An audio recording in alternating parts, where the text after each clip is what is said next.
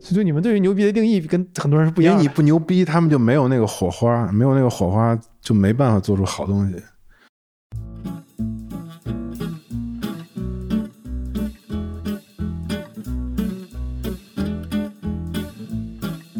大家好，欢迎大家收听本期的晚点聊，我是主播汉阳。那和我在一起的是我们的另一位主播洪浩。Hello，大家好。我们今天的这个嘉宾挺特殊的，叫赵夏，但很多朋友可能知道他的另外一个名字西蒙，他是一个游戏社区集合网的创始人。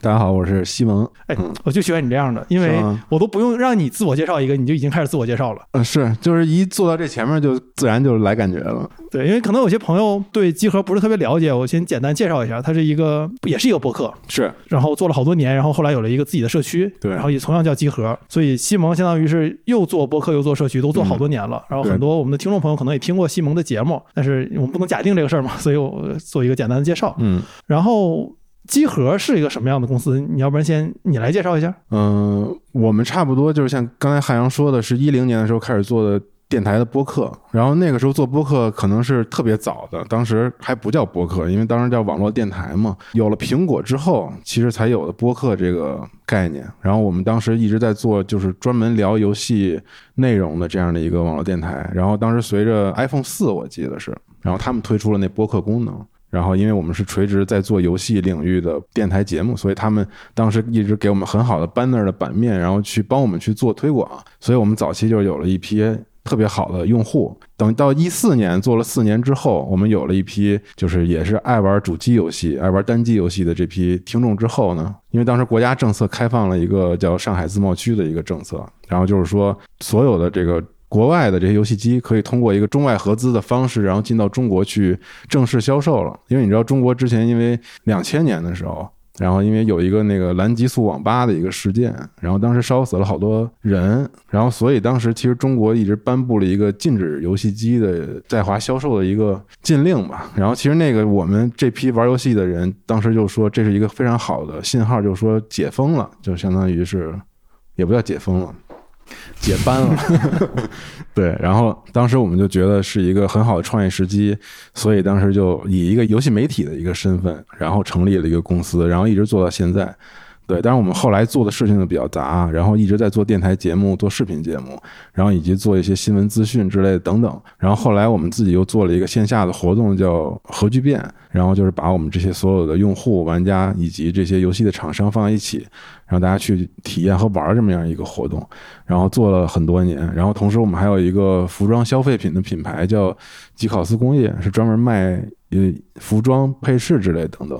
然后会跟那个 PlayStation 之类一些大的品牌合作啊，等等。对，还我们还会做一些有声书等等的业务。反正就是从播客起家，然后在游戏行业里面一直在做内容和周边的这些业务，然后到现在这么样一个有点难以被一句话定义的一个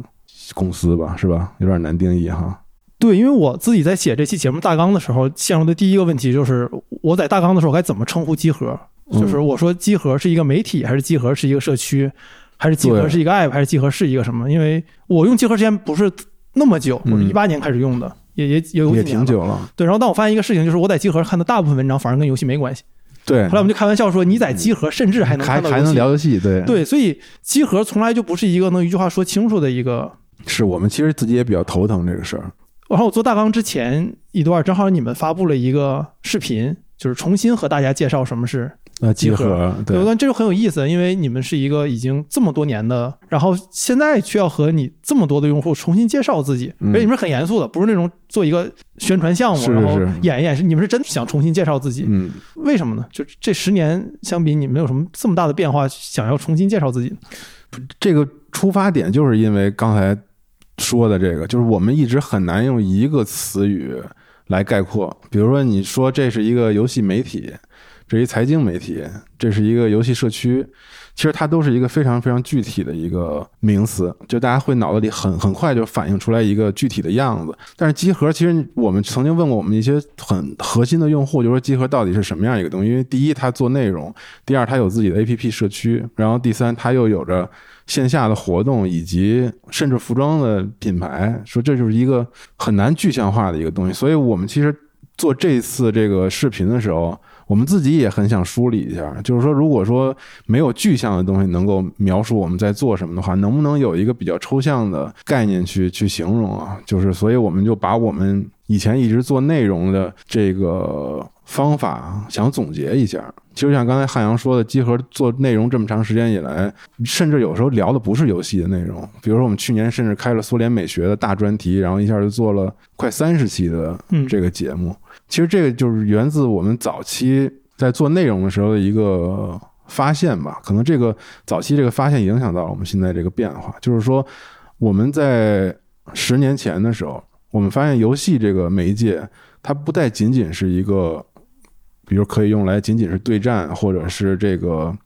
就是比赛，或者是格斗等等。就它越来越多的游戏，其实在做更多的表达。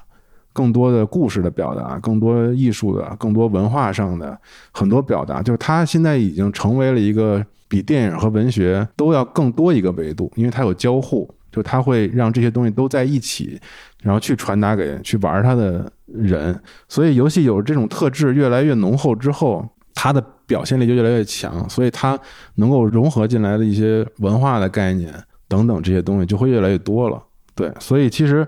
我们也是受到这一批游戏游戏技术的飞跃带来的表达力的提高之后，其实最受益的那一批玩家，就是我们看到了游戏产业从一开始的马里奥的小格子，当然那个是非常游戏化的一个很好玩，到后来可能现在有电影化的那种游戏的一个非非常快快快速发展的一个时时间。所以，其实对于我们这些爱好这些游戏的人来说，我们发现这个内容不仅仅我们可以去聊这个游戏怎么玩了。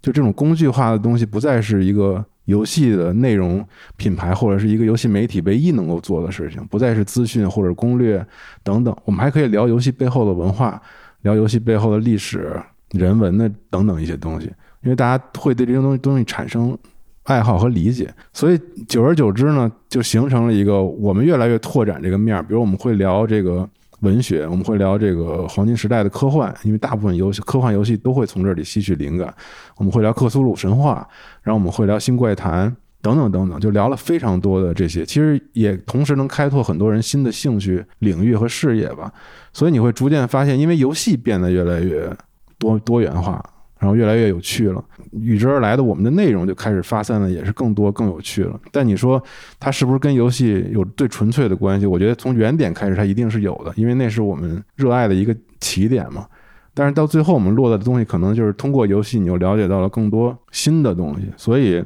可能就是形容我们来说的话，热爱还是一个最根本的一个事儿。然后探索热爱里面这些东西是我们的一个行为。所以其实这次视频就是还是想用这个词告诉大家，我们其实是探索热爱的一个组织。但是我们其实你要说是纯游戏的东西，虽然大家好理解，但是嗯没办法去那么好的形容我们这个企业。所以我们这么多业务衍生出来有一个逻辑嘛，就是还是我们想到了。做这个就做这个，我觉得没有什么特别，全凭热爱。嗯，我可以就是讲两个，就是我们为什么，比如说做那个线下活动和那个呃我们那个服装品牌，其实就是特别简单的动机。第一就是我们觉得那个我们之前不是做电台嘛，然后有时候会做那种周年的那种聚会。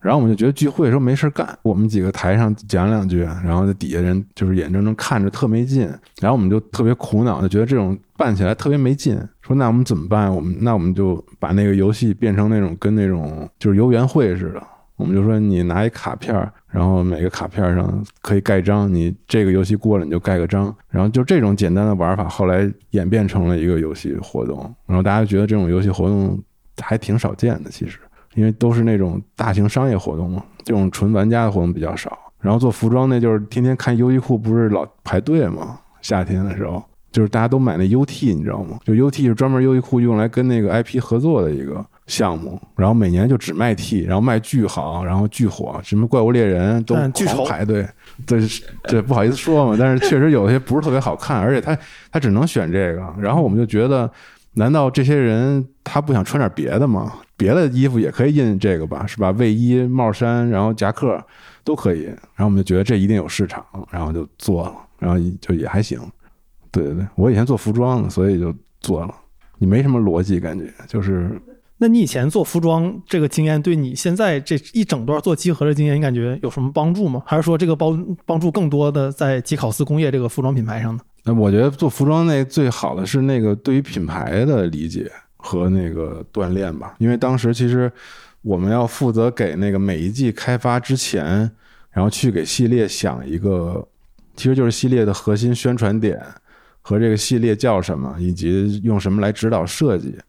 这么样一个东西，然后这套东西其实一直用在机核上了。比如说，我们早期的玩游戏都是朋友，我们怎么去让这个用户更清晰他的这个样子之类的等等。我觉得这个对集合品牌的运营上，我觉得是有帮助的。我自己觉得，就是品牌我们做的还行，而且就是因为我做设计，所以对视觉的要求特别特别高。但是我觉得玩游戏的人对视觉的这个反应和和感知也比较强，所以就是。反正我觉得这几点对我们这几年来说也比较重要。可能差一个小问题，就是你自己还现在做设计吗？我现在不做了。对不起哦，这个没没什么对不起，真想做，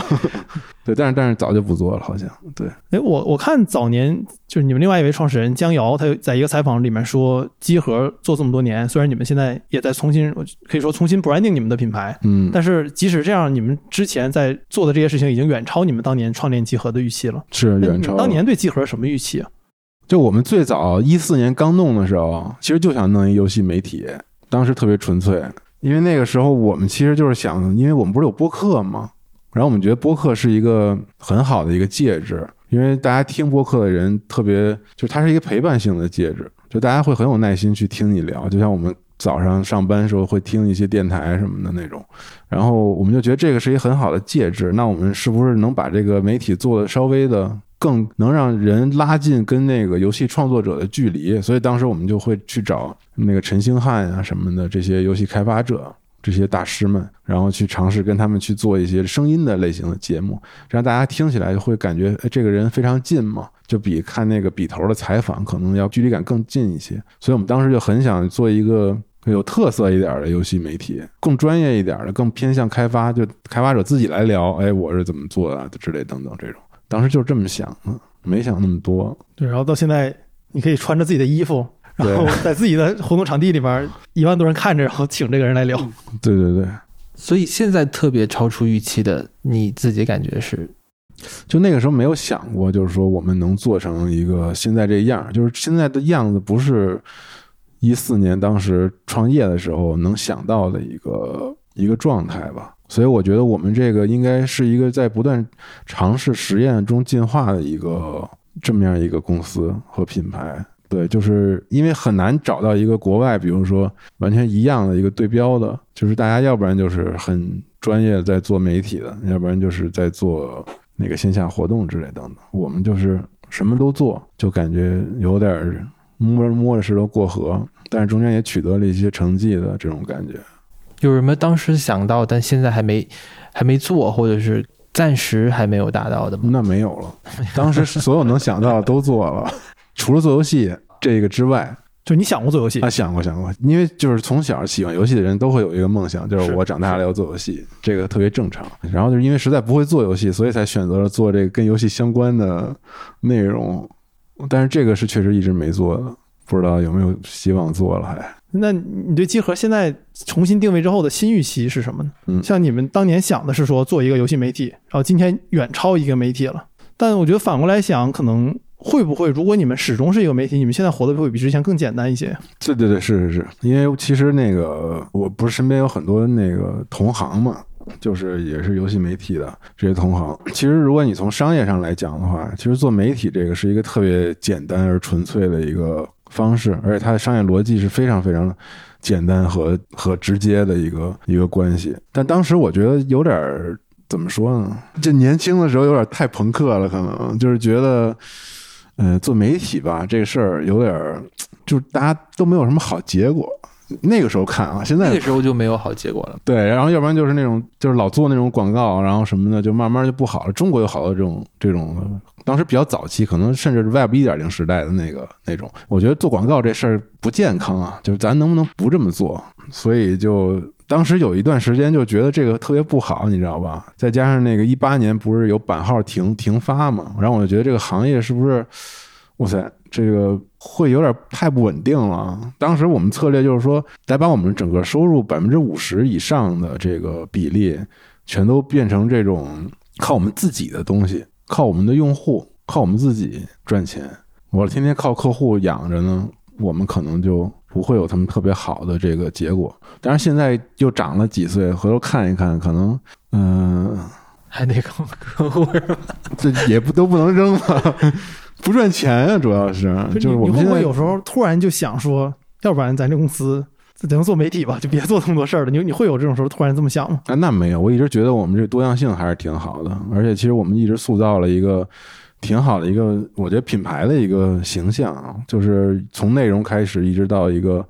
活动，就大家是经常会面对面看到彼此这样一个状态，所以我觉得这是一个很真实、很扎实的一个气氛，就包括我们的合作伙伴等等，他也会对这个东西很感冒，就是这个是一个健康的一个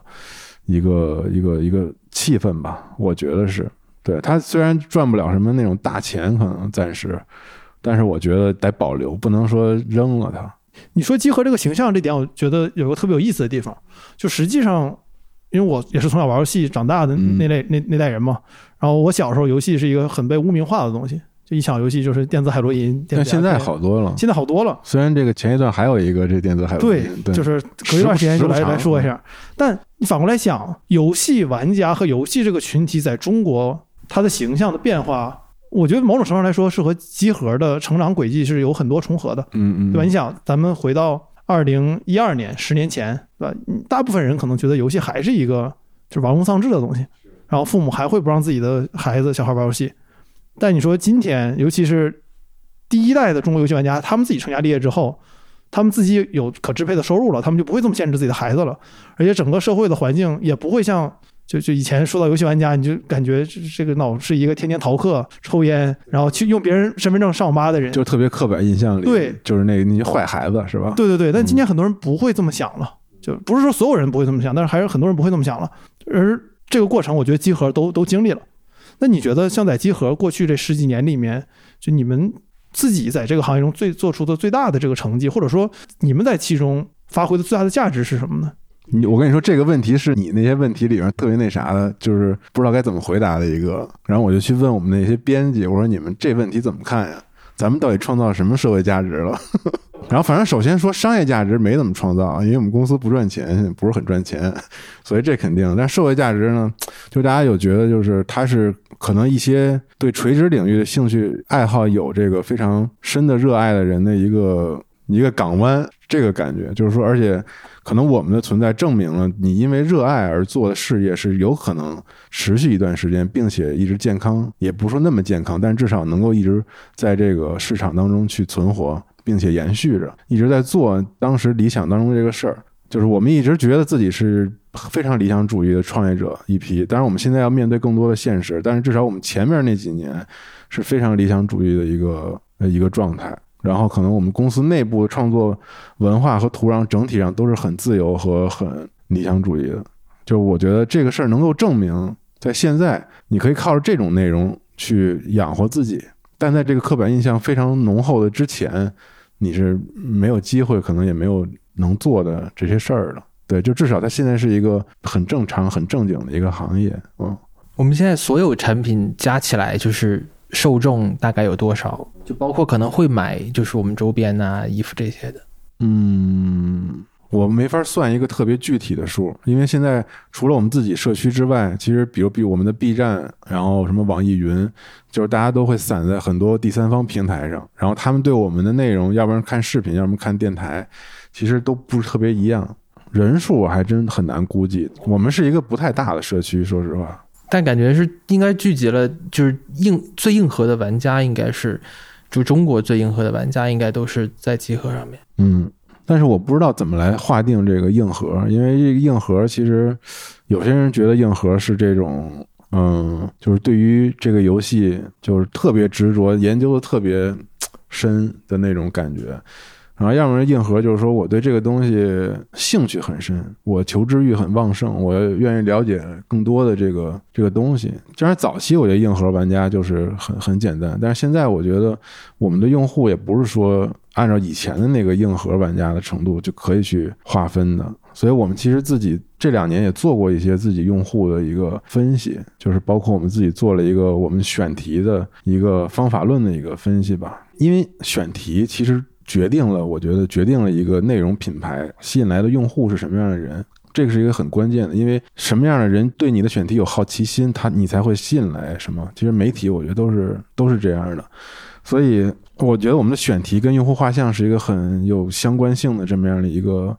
一个联系。所以我们做的这个就是我们画了一条这个直线，是一个横轴，这个轴的最左侧是这个，就这个轴整体上。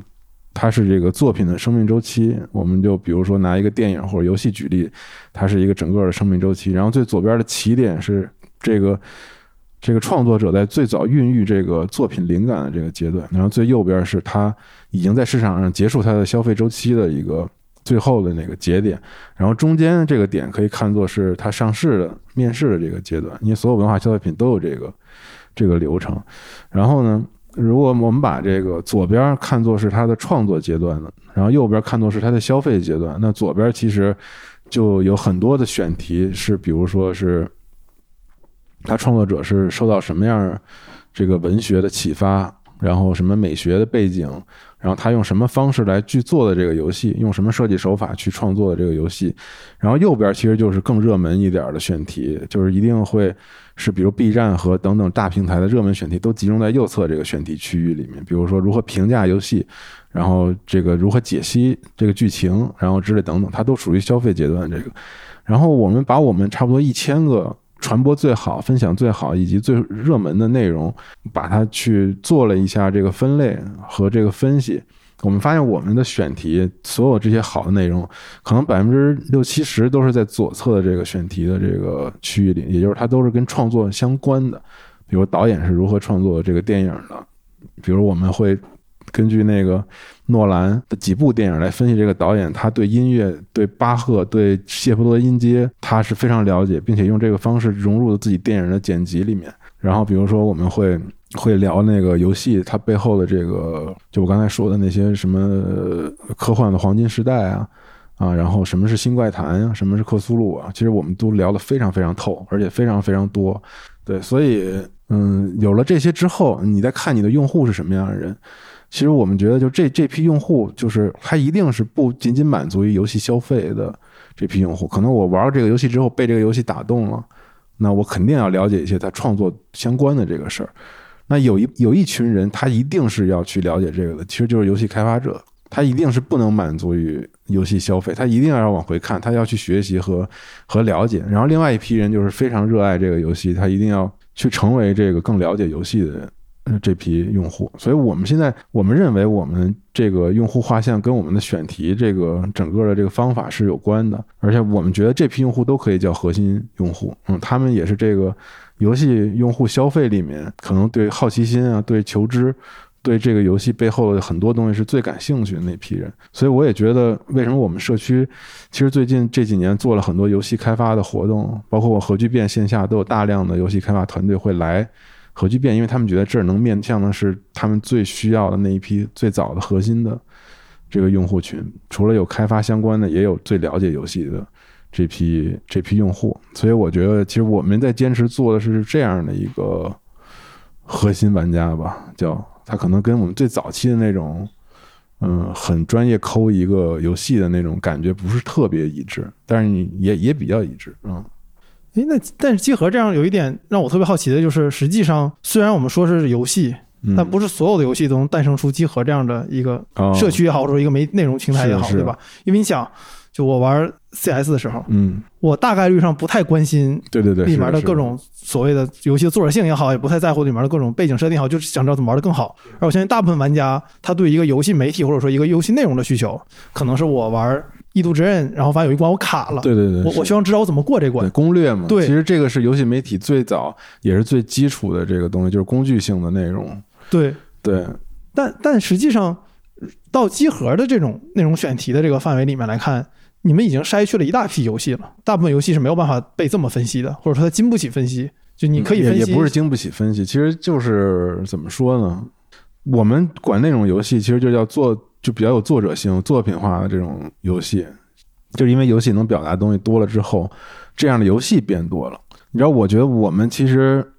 赶上了一波非常好的时间去做这个事儿，其实就是我觉得从一四年之后，整个那个就是顶级游戏的整个的制作水平被提高了特别多。因为他们投入其实也变大了，比如说辐射啊，然后比如 MGS，辐射就是一个时间非常长的一个游戏的 IP，然后它描述的是美国，然后在经历一次世界范围内的一个核战争之后，核战争之后，然后呈现了这个后启示录的一个废土状态下人们生存的这么样一个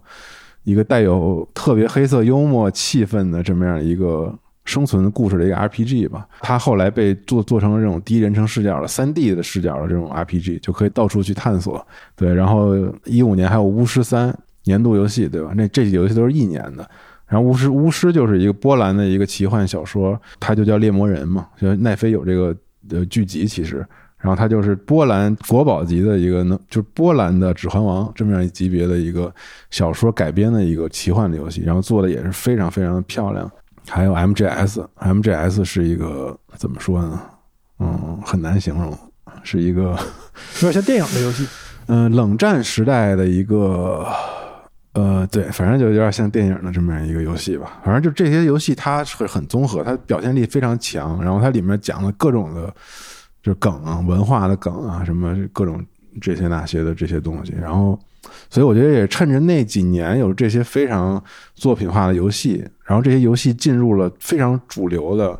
一线的这些游戏市场，因为他们都被做成了这种非常高级别的三 A 级的游戏，所以我们才有机会去做很多类似这种文化类的内容。但你说任天堂的游戏，其实那是更纯粹、更牛逼、更无敌的这个游戏，因为它就是好玩，它不用讲那么多。这是我们。用机核的这个话语模式，其实就比较难以去去讲这个游戏怎么好玩。因为其实我觉得对所有人来说，任天堂的那种好玩，它有时候是本能性的这种好玩。对你很难去去拆解清晰它为什么好玩。所以其实我们今年也尝试做了一些视频节目，比如游戏调查员那种节目，我们就试图分析游戏的玩法。里面有哪些东西是非常值得分享和非常值得说的？这也是游戏设计里比较关键的这种点，所以我们也去尝试去拆解这些。只要是优秀的作品，我们觉得都可以去去做。但是前几年早期的时候，确实是因为借助了那些游戏的热热点，所以制作这个游戏类似内容的方式，我觉得我们才能呃借助这波这个游戏然后做起来。其实你看那个时候，B 站也没有这么多的游戏 UP 主去做游戏相关文化的分享和挖掘，但现在这已经成了有有这个 B 站游戏的一个很主流的一个形式了。所以我觉得这是一个是一个趋势，大趋势，就是游戏呃媒体或者自媒体或者是 UP 主个人在选择做游戏内容时候的一个风向或者潮流的一个变化。因为资讯太丰富了，你新闻和和这个整个的游戏攻略什么的，其实就唾手可得。嗯，如果你再做一个这样的东西，你怎么来去跟别人去竞争或者塑造自己的，就是有点难度了。听你聊的时候，我想到另外一个问题，但你其实已经回答了一部分了，就是集合不是第一个游戏媒体，也不是第一个游戏社区，嗯，甚至也不是最早的，就比集合早很多的有非常非常多。对，但为什么恰恰是集合选到了这个有作者性的游戏里面呢？对吧？因为在尤其在你们同期，中国有相当多的游戏媒体，现在很多东西就没有了。为什么他们从来就没有像你们一样深耕到这里面呢？你们其实他们也有，你像早期的纸媒的时代，就是我觉得那些大众软件和游戏机那些杂志里面，其实我觉得跟游戏文化相关的内容都是很多的。嗯，对。但我觉得那那个时代它没延续下来，是因为整个互联网浪潮的这个更迭。但是我觉得，我也不知道为什么，就可能互联网是一个非常流量化的东西，它这个东西本能的驱使着它这个媒介就会用更具有功能性的东西去去做，因为资讯和那个什么才是最来劲的嘛，这这种东西吧，可能，然后又有这些社区什么的，可能就没有人去想是不是还能再去好好的去做类似这种东西，我也不知道，也可能是电台这种形式给了这个群体耳目一新的感觉吗？我也不知道。所以也也不是你特意想的，没没特意想，但我觉得纸媒时代真的有很多好文章，就是关于游戏这些东西的。所以，所以你们是就是很好奇啊，怎么坚持就是一直是想做这种游戏文化这一块儿的？包括您刚才其实也讲了，就是说资讯，然后那种是更有可能冲击性的吧？可能对于读者来讲，就是因为我们这个人还是，就是我们的人决定了我们想做什么内容。对，因为早期包括我们这些年来，我们主要的这个编辑也都东北人，反正 就是特别一下感觉这媒体不严肃了，就是很不严肃，我们确实不严肃。然后就是大家就喜欢，就是热爱呗，就是喜欢这个东西。我们就是自然而然就可能吸引来的就是这些人，就这些喜欢游戏的人，他就是太喜欢游戏里面这些纷繁复杂、乱七八糟的这些文化文化的概念了。而且这批人有一个特点，就是他的兴趣领域肯定不仅仅是玩游戏，这是一定是不会的。他一定要不然就是一个非常喜欢读书的，看过很多书；要不然就是从小看大量各种不同电影的，就是要不然就是各种听什么音乐的，就是他总会有一些文化兴趣是交织在一块儿的，所以他能够从游戏里面知道哦，有些这个东西可能创作者们跟我是一样的这种人，那他在用什么方式去构建这个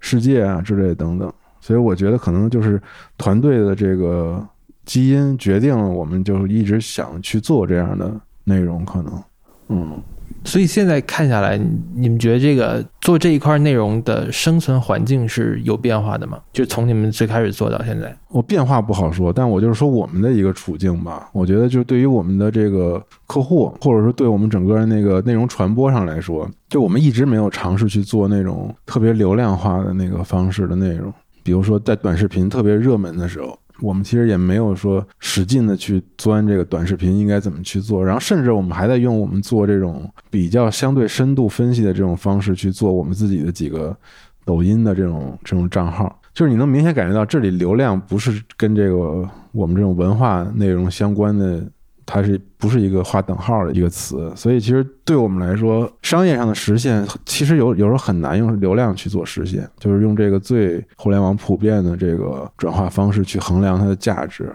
但是我我们也觉得，就是我们希望用我们自己坚持做这个原创内容的这这个方向，去找出我们自己的一条新的可能商业模式。但是广告市场里，我觉得。可能我们更适合触达的是那些非常优秀的这个游戏开发商或者游戏公司，然后他希望能够做一些不是他在买量投放期愿意去做的这种内容，而是把他的创作理念、价值观，然后或者他的整个这个背后的这些事情，然后有一个很好的团队帮他去做一系列这种东西。我觉得这种东西就适合比较适合找我们来做。但你要说纯做流量的东西。我觉得肯定不适合找我们去做的。像比如美国，就是可能传媒业那么发达，会会有一样的情况吗？就是美国，我是知道播客这个是非常火的一个商业的形态嘛。但中国现在我觉得还没有那么好的一个环境，因为我觉得中国大部分的客户可能他们自己如果不听这个，你说的客户指的是在你们这投广告的人，对吧？对啊。对，但比如说是播客，还是说是游戏内容的播客？就是比如说游戏媒体在美国会不会跟咱们今天面临的情况又不太一样？美国的独立的那个纯独立的游戏媒体，好像我知道的不是特别多，就是很他们大的媒体都是早就被这个传媒集团收购了。这种情况也有很多播客，但是那些播客的商业化，我不知道他们是做的怎么样的。对，但是至少美国的，我觉得播客整体的那个商业化的运作模式要比中国要好很多。就是其实播客特别适合特别精准的触达嘛，嗯，它很难做那种泛化的传播，所以就比较挑人。可能就是晚点聊，今年聊了一个嘉宾是企鹅吃喝指南的创始人，然后我觉得你们和他有一点特别像，就是你们和他们的内容养活了很多流量号，对吧？他们会拆解你们的内容发 B 站，会拆解你们内容发抖音。对对对对，是你肯定见着我。对这个事儿，我我们有时候心都很疼的。对，就是你不心痒痒吗？我只要稍微往那边走一走，我也可以。是我堕落一点儿，我就可以活得很好。你你会有时候这么想吗？不是，今年我们尝试了几个，就尝试堕落了，尝试尝试了一下，就是尝试把我们之前就是那种做的特别深度的这种电台节目，去把它视频化，然后确实有效。就你指的视频是指 B 站的视频，还是抖音、快手那种？啊，B 站的、抖音、快手我们还是不太会做。对，嗯，但是其实纯 B 站账号的商业化，如果你不是那种特别头部的，其实现在也不太好做。我觉得就是都不太赚钱吧。那你们有考虑过在上面加大投入吗？你没有考虑过抖音、快手，就从来没考虑过。我考虑考虑了，考虑考虑了，但是不能不考虑。就现在刚开始考虑，有点晚了，就是感觉企鹅车展的创始人跟你说了一模一样的话，是吗有点晚了。有点晚了。对我见过他，你见过他是吗？呃，我好像在 ProFace 上好像见过他，反正我我知道他是，哦，那咱俩在那儿见过。咱俩人见过。对，，就是因为我在见他的时候，你去打了个招呼，哦，那是那有可能。我站在对面。还有任宁也在。对我们仨当时在那，然后你过来打了个招呼，你就走了。哦，有时候我我听你们节目特别喜欢，就是把你们节目的开头听完，然后听下一期开头，那啥意思？就是有意思。是吗？就感觉就是这几个人闲聊那部分我听完了，然后就可以走了。哦，因为你们后面就开始往深了聊了我就不听了好多人喜欢听那个，就是我们那常规节目，就是生活类的。对，就有一次我们开车，然后重青就放你们那节目，然后就老假装有一群人在里面聊天儿，在车里头，然后听完聊完之后再换下一期，他会跳着听。对对对，就聊什么那个去二龙路做痔疮手术什么的这种。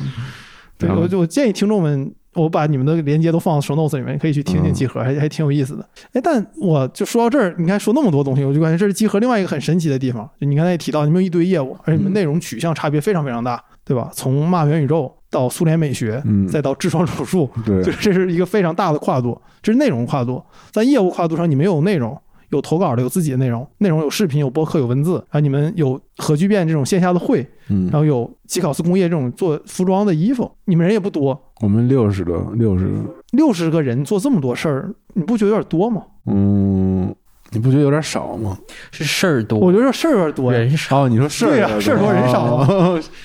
对吧？你合着一个人得干好几个事儿，呃，那也没有，我们现在就没不会有一个人做好好几个事儿，就是基本上都是就是做做做自己的事儿，是有点多哈。这个怎么办呀？那你舍不得砍呀？砍哪个？你说哪个也不舍得砍。从商业角度上来说，我们现在有可能会，咱说线下活动和这个我们的产品啊，就是吉考斯之类的，这个我觉得是必须得保留。线下活动它是非常重要的，就是它能让我们所有的客户和用户和一切都在几天之内去做一个事件这样的一个活动，在品牌上有极大的这个帮助。然后服装品牌呢，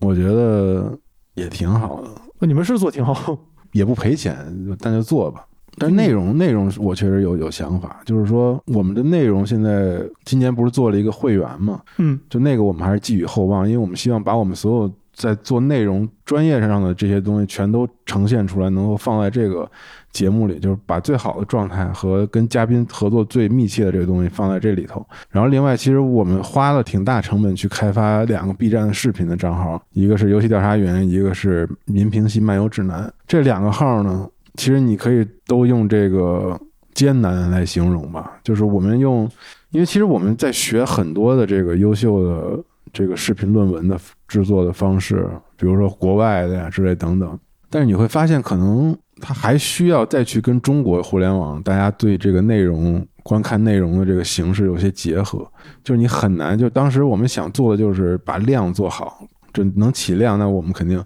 第一，它能反映集合对内容的追求是什么；然后第二就是说，这个东西也能很好的实现商业化。我们当时真的是觉得国内可能没有这个团队愿意去花成本去做这个事儿，因为它需要大量后期调研、动画学习等等这些东西。我我觉得，如果我们在 B 站去做竞争的话，我们也不能以 UP 主的方式去做竞争，因为那样的话就是太自媒体形式了。我们既然是团队和机构，那我们就应该做团队和机构应该去做的这种尝试。但是做了一年多，你发现真的有点难。但我觉得这里面有一个很好的数据反馈，就是第一，我们做了一些内容，我们更新量是比较难保证，就很快速更新。但是比如说一期节目，它哪怕只有十几万的播放，它都能给我们换来甚至这个将近一万的这个粉丝。我们转转化率非常非常高，就转化率是非常非常高的，所以我觉得这个在策略上来说，如果说做导流和增长，我觉得能让一些新的 B 站喜欢这些深度和专业内容的人能知道集合在干什么，我觉得这个投入也是值的。但是当然，在现在这种非常不太好的这种商业环境下，我觉得他们也必须得有这个自己能做商业转化的这个能力，所以这个也是我们在研究的，现在在研究的一个方向。但我觉得这个内容它是非常非常具有集合特点的这个内容，就是我们要做就把这东西做的最好这个状态。那你们在内容生产上有什么特殊的方法吗？对，因为你想，我当然我我是录节目的人，我说这话可能像个托儿，但是你们六十六十个人做这么多事儿，其实效率非常非常高了，对吧？我知道很多团队六十个人只做视频都做不明白，但你们六十个人能做这么多事儿，就方法在哪儿呢？而且跨度非常大，我感觉肯定是有点你们自己的对，因为因为视频电台，我觉得就是我们其实有几个核心的主持人，就是制作人。这几个制作人都是在这个公司其实已经做了差不多有六七年的时间了。然后他们每个人主攻的这个标签和内容方向都不太一样。其实他们对自己对我们整个内容产出的这个节奏来说，他们必须都得有形成自己的这个工作方法。因为你每每周都要更新，每甚至每天我们现在都在更新电台节目。那你你要保证质量前提下，他们都有一套很好的工作流程。但是电台它是更偏个人化的，你知道吗？因为电台它的个性更多的是凝聚在这个主播人人的身上的，嗯它是跟视频很不一样的一个创作方式。所以我我倒觉得电台对我们来说，在开发下一代的编辑和新的人的时候，它是有一定的难度的。但视频其实我们有一条非常非常清晰和能落在实践上的一条方法论啊，我们那个视频的编辑开姐。他对整个那个视频论文的研究都已经细化到了，我们会去拆那种我们觉得非常好的视频，把它拆成分镜脚本，就我们反着拆。然后这里用了多少 but、按赠、什么 otherwise 这些词，我们全都给列出来。通过词频去学习它到底怎么去写这个视频的文章，能够拉住人一直不断的往下看。这个包袱是多长时间去去放一个，这个节奏应该怎么弄，然后再加上你前期特别广泛的这个内容调研和学习。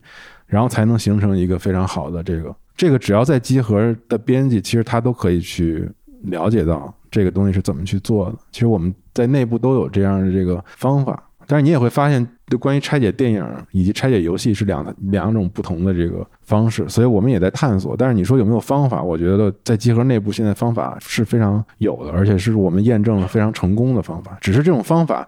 它它的商业化潜力是不是足够？因为这个内容是我们非常理想化，我们觉得一定要做的，但是它商业化能力行不行？这一点我们还没有很好的切实的方法去完成。那你觉得集合能做到这一点和你们的流动性特别低有关系吗？因为很多像我，我当年上集合，在集合写的东西、做东西人，现在还在那儿，这对于很多互联网公司来讲是不可想象的。我觉得有，那你们怎么能保证就是人大家一直待在待在集合呢？没特意做过什么，但是我觉得就是这样的团队，它才会能更有效。然后，然后我我可以举个例子，就是这种呃时间比较长的团队，一直在一个公司里，它它是逐步怎么提高效率的？就是我拿我们公司这线下活动核聚变来做一个例子吧。核聚变现在我们的规模差不多在北京是一个万人级别的活动，然后我们每次做都是两万平米的这么样的一个一个一个大小，就是它是一个很大型的一个我打断一下，就是横向对比的话，核聚变是属于什么量级的展会呢？或者说活动呢？就大型活动，就是在就是国家国家给你的规定的时候，它就叫大型活动。有就是你更更大的吗？没有了吧？呃，它已经进入那个大型里，但是你在十万人，你的报批流程应该也是也是一样，就是它需要经过各个部门的各种审批，然后它是一个比较复杂的这么样一个整个流程。然后呢，我们这个团队从呃一六年差不多在内部建成了这个线下活动部门的这个团队，然后到现在再加上我们的商务团队，加起来其实一共线下的策划，然后包括组织者，然后加上商务，其实一共也就七八个人。然后但是组织这样的活动，其实就是因为在团队内部。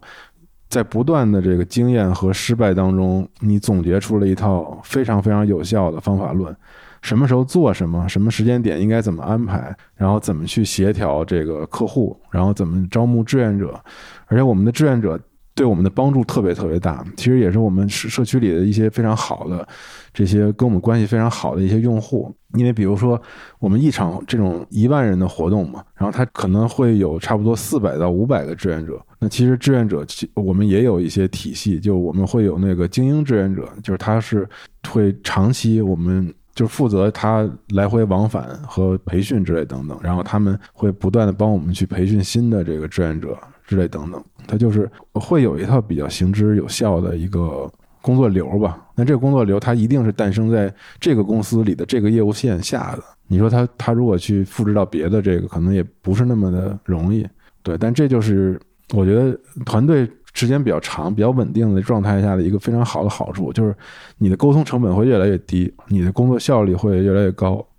这是一个互联网公司很难学的事儿。因为我以前在大公司做过，所以我我也知道，就是人变得很快的话，就是会对很多工作造成巨大的影响。那你们做这么多事儿，有什么事儿你不做的吗？就是说这个业务大家可能都觉得集合应该做，但集合就是就是不做的，会有会有这种吗？嗯，现在有吗？没有，就是你们是个没有边界的公司，集合的无限游戏就做游戏没做呢。就做做游戏没做，所以就是集合的无限游戏，你就是不做游戏，但是做无线。我想做游戏，我们其实今年把那个社区做了很多，就是用户自己发表作品的作品集的功能。然后我们每年会安排两到三次的那个线上的游戏创作活动，就是这个活动就是差不多是半个月，大家一起组队，不认识的人互相组队开发一个游戏，然后做出一个关卡之后呢，我们再去给这些游戏让它去，比如说线上去展览，然后包括引到核聚变去展览，让更多人去玩。其实我们希望这个能成为可能我们自己做不了，但是我们希望我们社区里的这些用户。因为我刚才说，我们的内容长期做这些内容，吸引来的用户，我们觉得是那一批肯定包含大量创作者的这样的一个画像。我们希望他们能在集合做出非常好的作品，然后我们也能够帮助他，看看能不能帮助到他们进入整个一个商业化的一个流程里面，比如说介绍投资人或者到未来的发行。其实我们这个是有在想的，但是你说我们自己要不要做游戏？就是很多人都说你们还要不然做游戏吧，但我觉得可以用这种方式来实现。所以业务越来越多了哈，越说越越乱了，就越说越大了。完了，哎，那你们还有一个业务，我觉得可以聊一聊，就是你们那个吉考斯工业。就刚才咱们也提到了嘛，就吉考斯工业，我连接在生动去，大家可以看一下。就是实际上它不太像是大家一般想象、印象中那种周边的那种感觉，因为你想象中一个品牌的周边可能是说十几二十块钱买个 T 恤，对吧？这是个周边，或者说你买一个有就这个品牌 logo 的 hoodie，这是一种周边。但实际上，吉考斯工业更多像是一个，只不过恰好是诞生在集合的服装品牌，我是这么感觉的。就你把它单独拿出来，跟集合没有任何关系，它也是个还不错的。对，我们是这么想，我们希望它能做成这样，就是它能剥离出跟集合的关系。但我觉得它在我看来已经是能做到这一点了，但是还不太能吧？我觉得，就你如何定义叫剥离集合的关系呢？因为吉考斯工业就是你如果不知道集合，就我们其实自己的。最早想做它的时候，就是希望它能成为一个比较独立的品牌。就它不是集合的周边，因为我们一直一直不想这么去告诉大家是这个这个状态，所以为什么我们会有很多设计师？我们为什么我们会跟很多的 IP 去进行合作？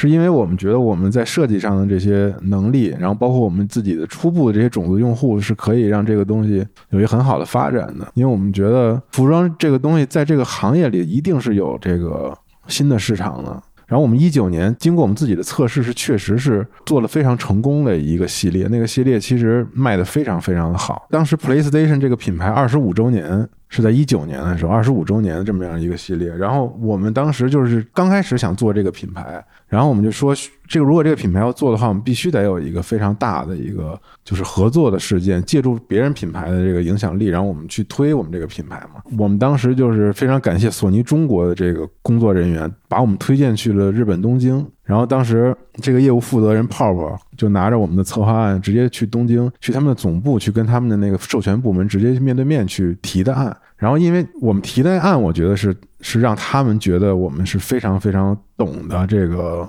团队。就是它是二十五周年，PlayStation 是一个诞生于九四年的这么样的一个游戏的品牌嘛。因为我们跟他合作是那个经典 logo，PS 一开机嗯的那个画面，那个彩色那个 PS 那 logo 特别漂亮那 logo。然后我们当时去怎么想的这个策划，他他怎么去跟服装结合，然后我们去给他做一个全套，恨不得全年的春夏秋冬四季的这么样的一个大的一个设计呢？其实追溯到那个九十年代。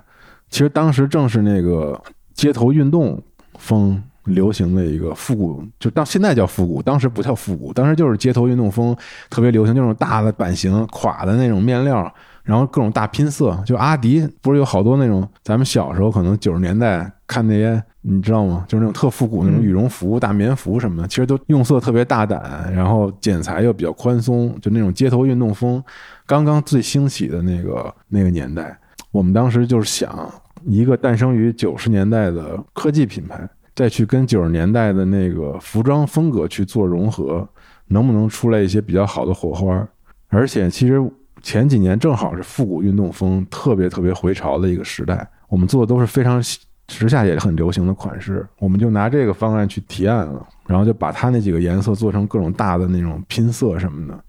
然后就日本总部都激动了，说你们太懂了，说做太好了。然后特别激动，然后合作特别愉快，然后很快这个系列就在一九年的下半年，然后就上了，上了之后就一炮而红。这个系列真的非常出圈，就是非常多的人都关注到我们这个品牌了。然后就是那个也是很成功的一个案例吧，我觉得做的很潮，我觉得嗯。然后后续有了这个，我们跟其他的厂商的合作也变得越来越频繁。然后今年我们又自己做了自己的一个 IP 形象，叫机组小子，嗯，然后就是打一些比较日常的这个。这个线，然后也很成功，然后甚至都授权到了别的那个配件的品牌那儿。我觉得这个是很好的，就这个品牌能够带着我们的一些怎么说，我们的这一些精神吧，然后能够出圈，我觉得是对这个品牌最最好的一个状态和想法。就如果你说你别人看起来它跟机核没关系，那我觉得就太好了。但你想，就是机核的衣服呃，并不是特别便宜。在这个区间内的竞争其实挺挺激烈的，是那你们想从中获取到哪部分受众呢？这个这个成本这个事儿其实是一个非常难办的事儿，因为你知道，就是我们现在整个那个服装的整个的开发策略，就是希望能给大家提供更多的这个款式的选择。但你知道，对于我们现在这种级别的厂商来说，如果你在供应链里面去做这个，你就意味着你每一个 SKU 下的单量都是下不透的。你只能是一个皮毛，比如说几百件的一个状态，在这个状态里，我们那个设计是没办法。如果我们用很烂的面料是可以做，但是如果我们现在用我们现在比较好的面料去做的话，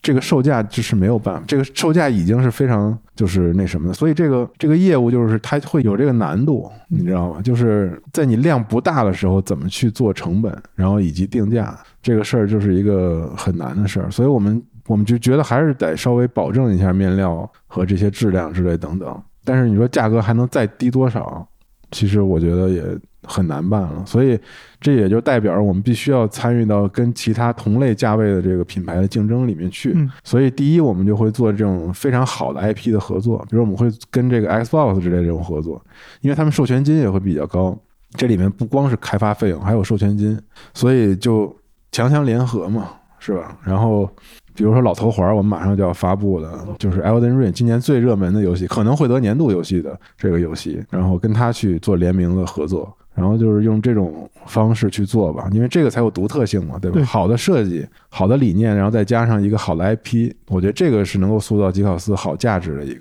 当然，我们也在孕育自己的 IP，就是机器组小的那个些东西，我们就想尽量的去去让走稍微便宜一点的，但是可能跟很多人说的那种特别便宜，几十块钱一个 T。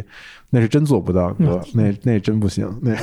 就是你们现在去谈 IP，跟比如说优衣库去谈 IP，嗯，你觉得现在有很大的不一样吗？就是还是可能是因为你之前做过很多成功的案例，所以他们愿意跟你。对对对，我觉得是好谈的，而且现在很多就是我们的合作都是比较好谈的，而且大家知道我们这个品牌，而且知道我们会用心去做，因为我们的设计真的是比其他他合作那些都要好多了。我们是真正在这里面做设计的品牌，所以其实很多人愿意都愿意跟我们合作。就如果一个游戏玩家想穿点好的的时候，他们就可以。选择吉考斯了，对，游戏玩家的衣柜可以看一看吉考斯。对，就是集合。我以前啊，我刚知道集合的时候，我以为集合就是一个类似我以前上的什么消 T 这种高达网站这样的，这是一个一群玩家的论坛，对吧？后来我发现这是个公司，嗯，就哦，那挺悲哀的感觉，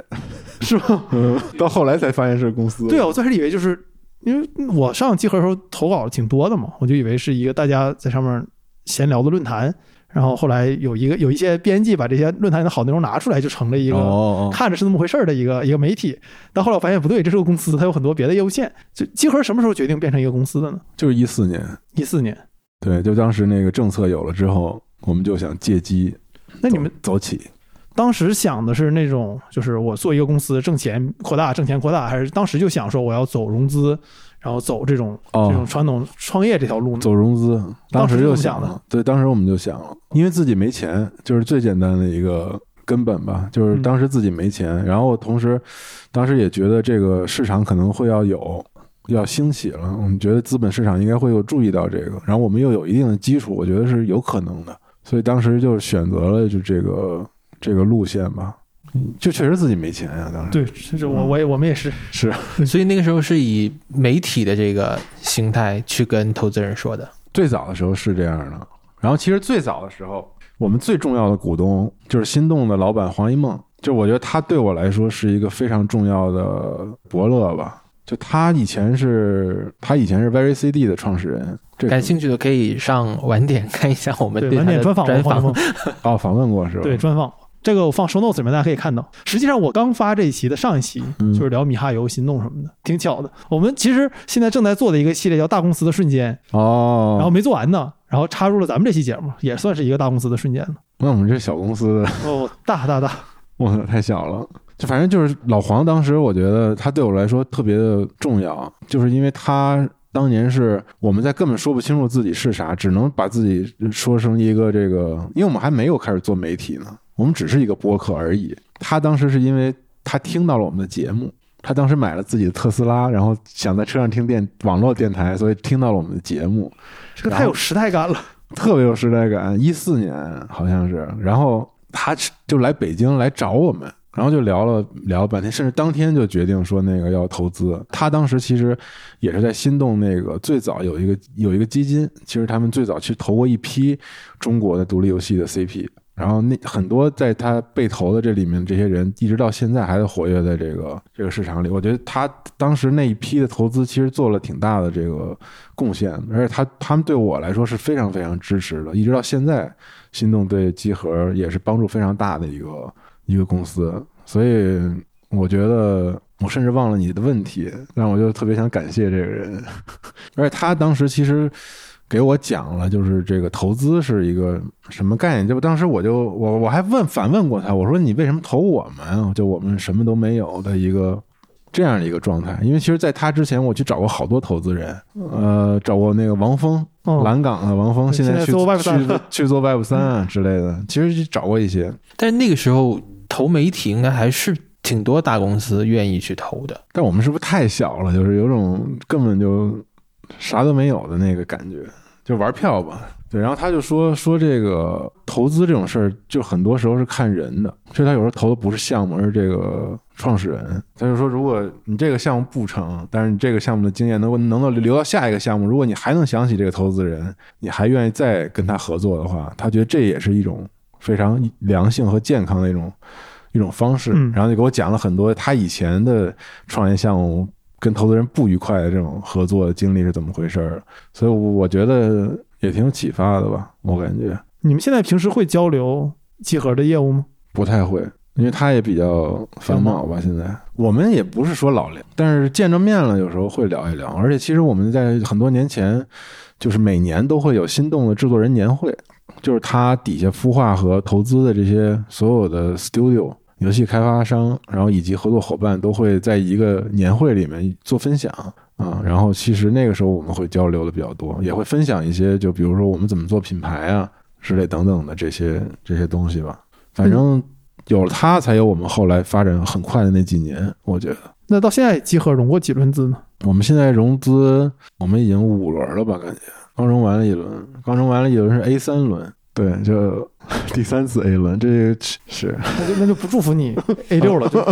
下一次。别祝福 A 六了，反正嗯。对，那这这这轮什么时候 close 的？这轮是我在十一月份刚刚 close 的，哦，那恭喜啊！但我觉得也挺好一个事儿啊，就是还有人愿意支持集合。我觉得集合这样的的社区在国内多一些，我觉得可能是个，我自己觉得对于互联网来说是个挺好的事儿。是，但我我也觉得，同时就是可能我们的投资人、我们的这些股东们，也是也是更希望我们的商业化能做得好一点，因为可能在现在包括未来这两年里面，只有你自己能活，你有自己生存的本领。我觉得才是最根本的这个，所以现在我觉得大家也不太讲是不是你要去拓展什么新的业务啊、新的方向。我觉得更多的还是看看能不能自己把商业化的事情做好。当然，像集合这种品牌，商业化一定不可能建立在自毁的这个前提下，所以其实我们还是得谨小慎微去做所有的这个事儿。但是我觉得对我来说是一个比较大的挑战。那你是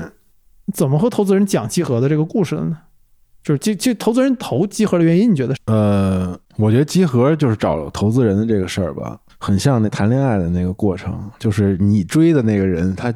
最后都成不了。有时候就是两边都互相就感觉处一段，然后都了解了，他才能成你。用这个举例子，感觉有点别的故事。但啊，不是不是，也不是，就是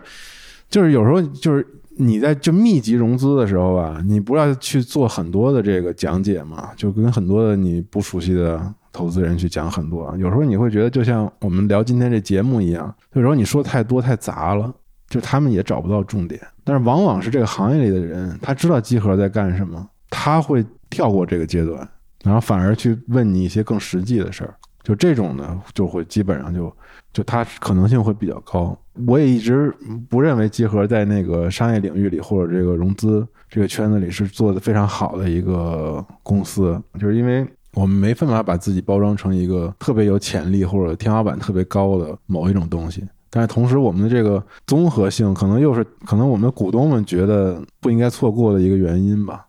至少我们现在站着这个身位，未来是可以。做更多有想象力的事情，而且其实核聚变等等这些东西，已经让这个行业里很多东西通过我们的渠道转起来了。我还比较感谢集合所有的这些股东呢。其实，哎，那方便问你们都有谁投了吗？这轮这轮是诺维资本领投，然后他们是这几年一直非常活跃在游戏。投资圈的一个资本，然后最早他们是吉比特里面的投资部，然后出来的，他们投了大概得有可能九十多家的这个中小型的 CP，但是现在其实就整体状况还是可以的，因为大家都都在继续开发自己的这些项目，然后腾讯、网易都是他背后的这个 LP。诺维，我觉得他们因为一八年的时候，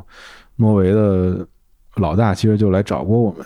然后当时没有合作成。其实他们很有意思，就是他们其实对集合很了解，就他们一八年和二零二二年分别做过两次尽调，所以他们能在这四年的时间里面看到这个公司所有的变化，而且人都没怎么变嘛，所以他们做尽调的时候聊的人都差不多是一样的啊。然后这次跟投还有鹰角和快手，对，鹰角就是明日方舟的开发商，鹰角主要是可能我觉得我们在对未来创作者这一块儿，然后。团队和新的游戏啊，然后去支持这些东西上，我觉得我们是有非常统一的这个方向和意见的。快手他们觉得我们是一个很好的游戏社区，就是你会发现，其实他们对于集合的定位不是所有的点，他们都觉得是他们要投资的这个，但是他们可能每家不同，他们觉得不同的这个方向是他们所重重视的，是这样的一个感觉。快手会让要求你们被他们投了之后，在快手发点东西吗？没有要求，嗯，但是我们可能会未来会有一些商业上的合作，嗯，我觉得这也挺好的，对。那你们为什么在这个时间点融资呢？因为大家知道现在不是一个特别适合融资的时间节点，所以集合这个点 close 我还是挺挺诧异的。嗯，选择融资是因为我们二零二零年因为疫情导致我们很多活动没有搞，很多客户也都其实缩了很多预算。然后就是整体上烧了比较多的钱吧，我觉得这个是现金流的一个问题。我觉得就导致到二零二一年，虽然我们活动都办了，而且当时那年的收入应该是我们所有的年里面最高的，但是依旧它不是一个很好的现金流的一个状态。我其实那个时候就已经开始想融资了，嗯，所以说的其实有点不太好，因为就是一个比较自救的一个。想要稳定自己的团队和现金流的一个方式，去去出去融资。这个转年到今年的年初，上海因为疫情封了之后，其实我们基本上大量的客户都来自上海，包括我们北京的活动，五月份也办不了。其实我们上半年基本上收入都是非常渺茫的。对，然后我也觉得就这样下去不是特别稳定的一个状态，就是你很难预料到未来会有什么事儿。然后，所以我们稍微做了一些团队的精简，还有比如说一些独立核算的一些就商业上的方式之类等等。然后在四五月份的时候，才差不多确定能有这个，就中间反正耗了半年嘛。然后但后来签约什么的又又费了很长时间，反正就是比较慢。我我还是希望就是为什么我要融这个钱？我主要是觉得，第一，我我们觉得我们离商业化的那个平衡点和那个，我觉得不是很远了。就这里面很多事情，经过这个危机和压力的调整，我们已经有了很好的这个方向和方法，知道怎么去做了。然后第二就是，你像这个创作的内容和创作的这个业务吧，就我说实话，我不太想给团队太大的生存压力，你知道吗？因为在我们这种创作风格和内部的这个创作气氛来说的话，如果有压力一直在那顶着的话。我觉得就伤害会比较大，可能这个听起来不知道是不是一个合合理的一个，但是这个是我一个很大的担心。我就怕如果大家就是我们公司真的就是非常不好，然后大家甚至都没有这个精力去想我这个商业化应该怎么去做，维持住现在的这些产生产和流量，然后未来我就怕大家一有这压力吧，很多事情就会想的更那你觉得投资人在这其中 challenge 你最多的问题是什么呢？还是说他们每个人关心的问题也不一样？大家都会关心生存问题，所以就是大家现在非常非常一致的目标，就是说我们明年一定要就是好好养活自己吧。嗯，因为这两年是比较其实比较下行的一个阶段嘛，就是大家希望保存好实力，因为这样你你慢慢的保存实力，其实也是塑造自己业务门槛的一个机会啊。所以你时间长了，只要你能一直好好做下去，其实未来上升空间还是有的。所以我也不能辜负这新的这投资人，我觉得就是就是必须得明年好好的把商业化这块好好想一想怎么做，在能做的这个条件下，尽量多去做一做。而且这个环境融到已经挺不容易，对啊很难了，我觉得。嗯是，那你对商业化有什么新想法吗？就说我明年一定要试什么事儿？其实就是我们之前的整个的那个创作的这个流程，其实没有仔细的去算过钱，你知道吗？就我们公司可能从一四年开始不断扩大，一直到呃到一九年。是一个飞速发展的一个阶段，然后整个收入规模也是涨得非常快的一个阶段。大家在这个时候，就是每一年的收入都远超我们的那个预期。虽然我们的利润并基本没有啊，但是至少你的业务规模是扩大了好几倍的这样一个状态。所以在那个条件下，从来就没有过这个压力，就是说大家要去仔细的算成本和算账。这件事儿，这包括我觉得是我自己个人的一个问题，就是没有把这个事儿当做重点，然后一直是大家非常兴奋的去做更多的这个业务，然后去开发更多的这个内容。所以，直到我觉得这这几年对于我来说，对于可能这个创始人来说，是一个特别好的一个时间，就是它可以让你去琢磨你之前根本不考虑的很多你必须应该早点考虑的事儿。我觉得甚至可能没有这个压力的话，我可能就会完蛋的更早。所以，我我觉得这是一个特别好的机会。新的投资人也是，因为我们其实关系都比较熟，就我觉得他们也会帮我去提很多的这个建议之类等等，就是不要再一个人去太理想化了吧。我觉得，就我们因为是一太理想化的公司，所以导致就危机会来的有时候是太突然，你知道吗？就是突然你会发现自己怎么这些钱好像不够用了。所以我现在就是包括我们的部门，所有部门的这个负责的人，每个月都要仔细的看自己的财报，所有的业务究竟花了多少钱，是不是这个年底这个这个钱是不是能回？然后包括有一些其他的平台性的部门的这些坑，我们用什么业务去去往里补啊？就现在大家就是更更会算账，所以我觉得这样特别好。比如说我们算线下之类的，就是你该花多少钱，你也很清晰了。对，因为你可能只能花这么多钱，就反而可能融资并不代表我们又要开始突飞猛进。那这次融资，我觉得可能你要更要代表我们需要有一个安全模式，然后在这笔钱在后面拖着我们去找到自己最商业化、最合适的那条路，然后大家在不愿那么大压力的条件下找到这条路。对，那你们拿这些钱，然后我理解中希望把它花的更有效率，然后回报更多。那这个其实就涉及到你们的每一个业务线都需要管得非常非常明白，他需要知道自己在做什么，需要知道自己这东怎么能做得更好。而你们又是个业务线非常广的公司，对吧？这个像刚才提到的视频、播客、文字，就很多人如果他不做内容的话，他他认为内容是一个事儿，但是内容是完全不同的。就一个人想视频、想播客、想文字，他的脑袋的想法完全完全是不一样的。就你们如何保证你们有这么高的产出，能够让每一条线的人都非常清楚自己在做什么，以及知道自己要什么呢？就是在二零二零年之前，我觉得是一个没有管理的时代。就是凭这个主编编辑的才华去做。对，因为二零二零年之前，或者说一八年到二零二零年，我们就差不多是四十个人左右，三十多个人。那个时候，我们觉得我们是一个不太需要谈论管理的这么样一个时间，因为那个时候所有人，我们都是一五一六年，大家一起就在这个公司里面，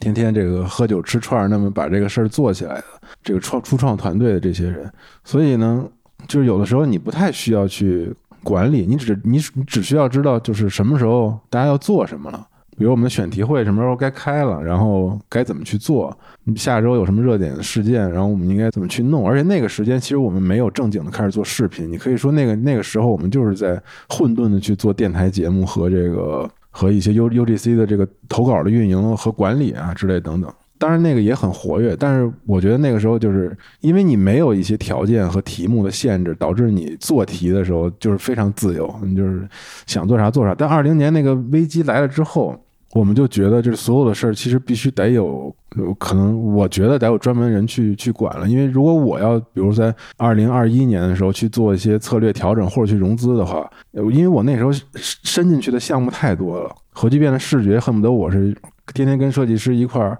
坐着，然后电台节目我还主持，然后就什么都都要做，然后吉考斯开会啊，然后尤其核聚变就每次都会参与特别深，然后我觉得我我我也绝对不能在这个条件下继续这么做了，因为这个太损耗了，就是你没时间去去想别的这个事儿，或者去拓展一些客户或者资源之类的。所以在那个时候，我们就想有一个联络人体制。这个联络人体制也不是说你要负责那个你团队的这些人的这个 KPI 之类的，因为我们到现在也没有用 KPI，OKR 我们也不用，因为我认为 OKR 说透了，它也是一种相当于一种 KPI。如果你用不好的话，当然有神人可可能会把它用的特别好。这个来自于我之前自己个人的一个经历，就是我后面分享这些肯定都是不对的啊，大家就听听就得了。我觉得我们是一个管理非常差的公司，我就说我个人体会啊。我之前不是因为是做设计的嘛，在在啊在，说公司太不好了哈，就是在在服装公司，这是一家急速成长的公司。我零六年去的这家公司，这么早？然后这家公司在零七年就上市了，但它成立这个品牌，就是从把这个牌子买到中国来，是一零五年还是零四年？他们零七年就上，零八年就上市了，就是做的非常非常快。然后这个公司就是经历了一个急速发展的阶段。到上市，然后他就快速的去扩张整个的那个团队。然后当时呢，我们其实早期就是设计部门，因为我们在设计团队嘛，就还非常好的一个状态。但是到后来，当这个业绩产生压力的时候，公司就开始给全公司上这个 KPI 的这个体制。但你知道 KPI 这种具体的这个量化标准，它在对于创作岗位的人的要求标准的时候，它是一个特别摧毁的状态，你知道吗？就是因为创作这个东西没办法量化，你不是说你做的一件衣服，你的设计好不好和这个质量高不高，全部都由你那个订货的数量来决定。就这不能是评价设计师的一个标准，因为这件衣服到底卖的好不好，中间实在有太多的流程了。你是不是你的产品规划有问题？你是不是你店铺摆放的位置不对？你是不是这个客户？你这个城市就卖这件衣服就不符合这这边人的审美，因为你明显东北和广州的人的审美不一样，就你买的东西它就是不一样的，对吧？所以就是你你没办法去量化一个指标给一个设计师，嗯，我觉得这件事是一个贼扯淡的一个事儿。那其实，在编辑这个团队也是一样的，就是你怎么去给编辑一个量化的一个标准？其实我们之前。琢磨过这个事儿，我们给编辑之前算过一个数值，就我们在后台，我们让产品开发给我们的那个编辑算了一个公式。这个公式就是说，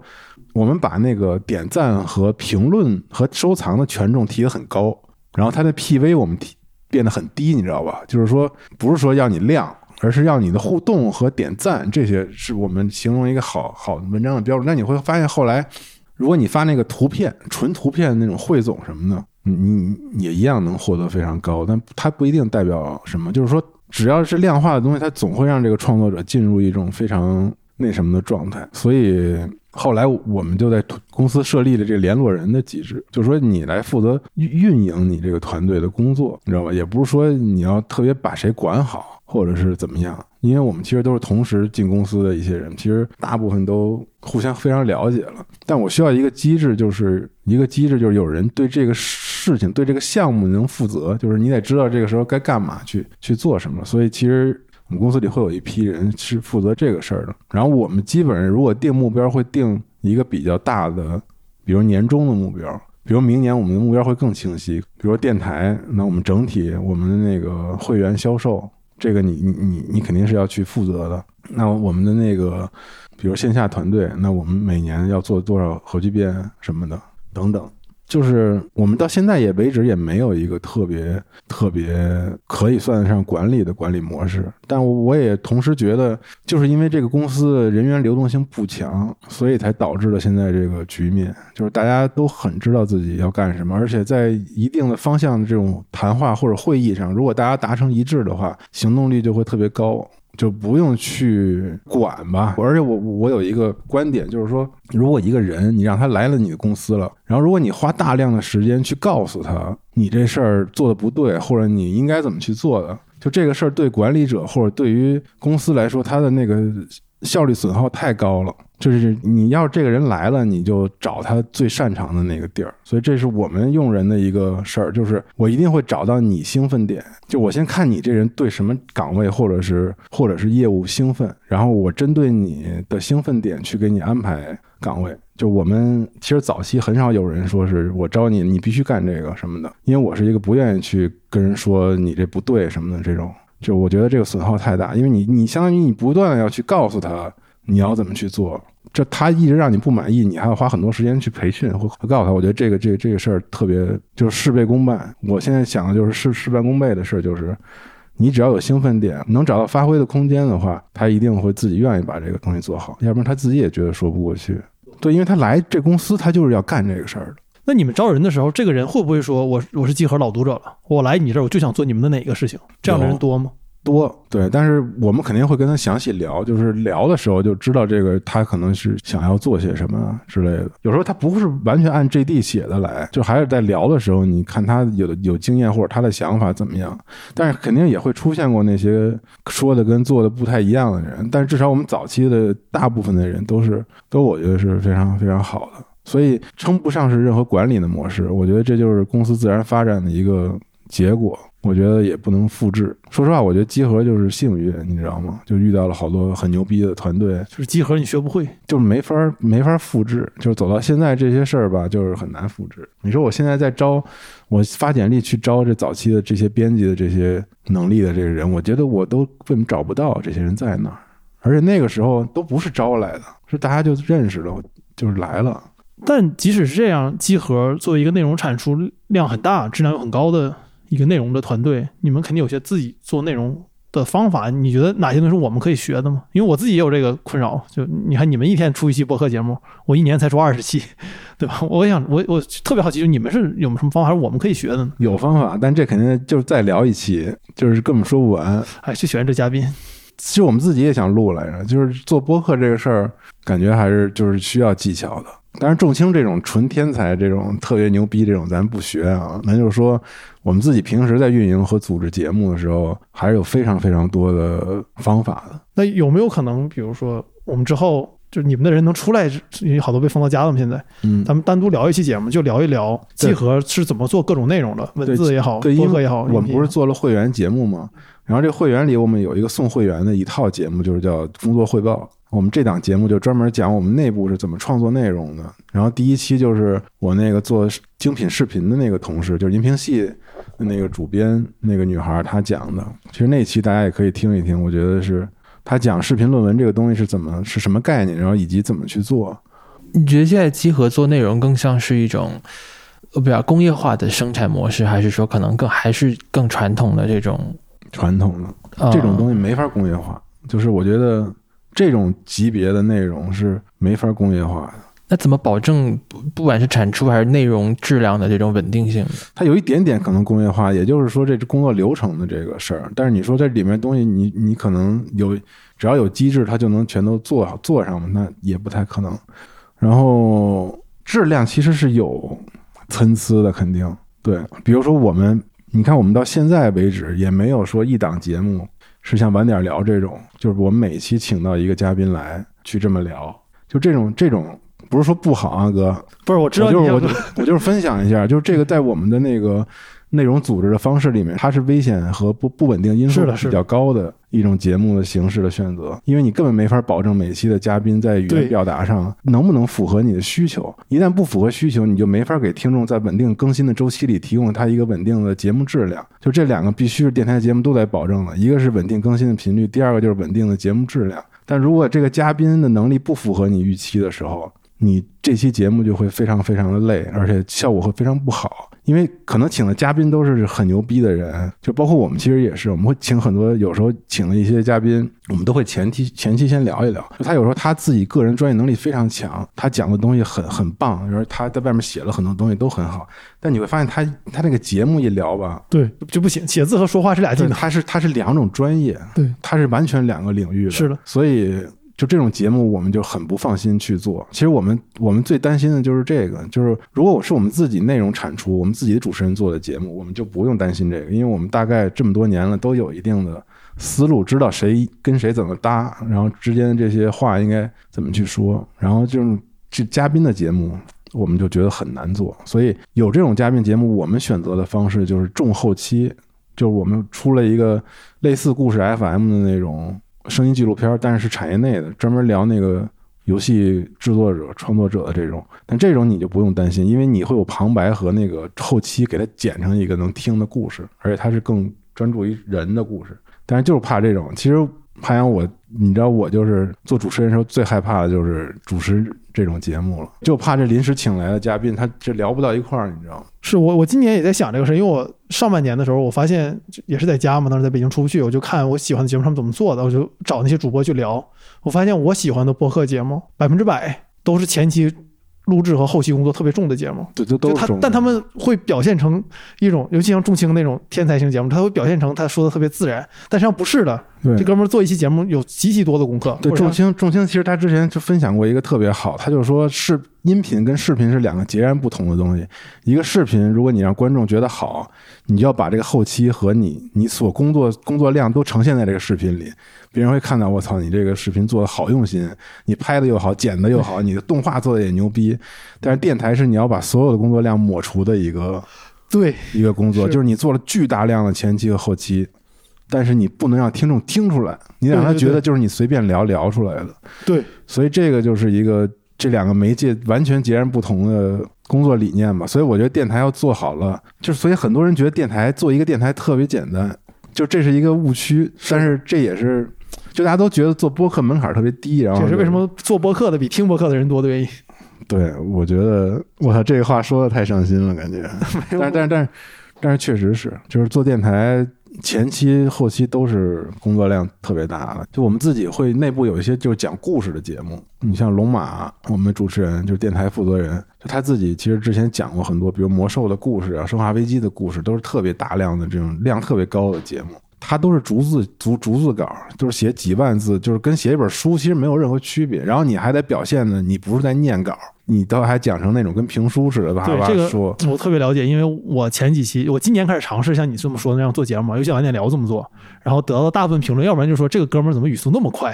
要不然就是说你能不能别念这个稿？对对对对，其实其实挺难的，就就是你要放对 voice，然后对，所以我我们我们新来的那个电台电台的那个主持人编辑。其实可能这这方面压力也会比较大。一方面，他肯定他要想做好节目，没有逐字稿可能真的不行，因为很难有人说我自己语言表达能力那么强。但他做逐字稿，他免不了自己老念的难念。对对对，然后又老加入那种特别书面的成语，然后就对对对，然后你听，就就是就那就那种。我我现在的方法就是录一期节目前自己先录个四五遍。嗯，然后你说的多多了，那你很刻苦了，我操！没有你你你把有些话背下来之后，你就像自己说的了。但你如果是上来就直接录，永远是像是念的稿。你们那么多不同的媒介，那么多不同的内容，然后很多事你也没有办法直接管到。但是集合又是一个有统一调性的一个大的矩阵，这词有点过于互联网了，就是集合。嗯，所以那你们怎么保证你们非常放心，你们的每个内容制作者做出来的东西都是那个集合要的东西呢？就是在你不能每个都参与的情况下。就是就是他那个人是就是那个人在管啊，他肯定不会出问题。那总结下来，其实就是这个人在集合干的非常久，他非常知道这这些东西。这是一个没有办法，也是没有办法批量化工业。对，但是但如果新的编辑来了，你肯定会花一点时间去跟他探讨选题的。就是他们他们对选题的把握度肯定不如。就你会怎么跟他探讨选题呢？就是比如说你你你怎么，比如你想给大家介绍一个概念。比如，其实我们最近那个去年招了一个，他就是学那个艺术史的编辑，他非常非常厉害。然后他学过工业设计，然后学过艺术史，他对整个艺术这块的东西特别了解。然后他他做过几期非常好的艺术的电台，关于艺术这个标签的电台。比如他之前，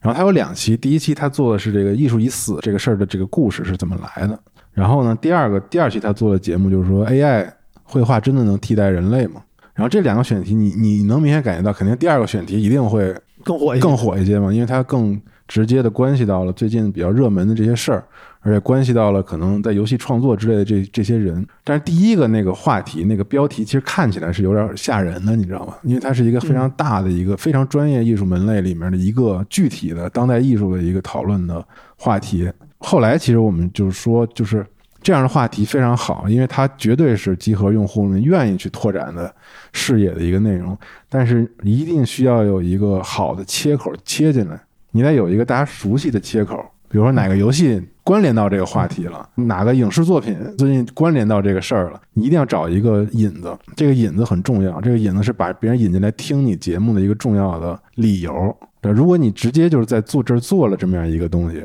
它的效果肯定不如那 AI 那个好，因为 AI 那个就有有引子嘛，就是最近 AI 绘画开始这么的纷繁复杂了，就大家其实说两次就知道了，就这这些事儿其实就是多跟社区里有认知的东西结合，因为你只有这社区里的人愿意听这节目，他们才会往外去传播。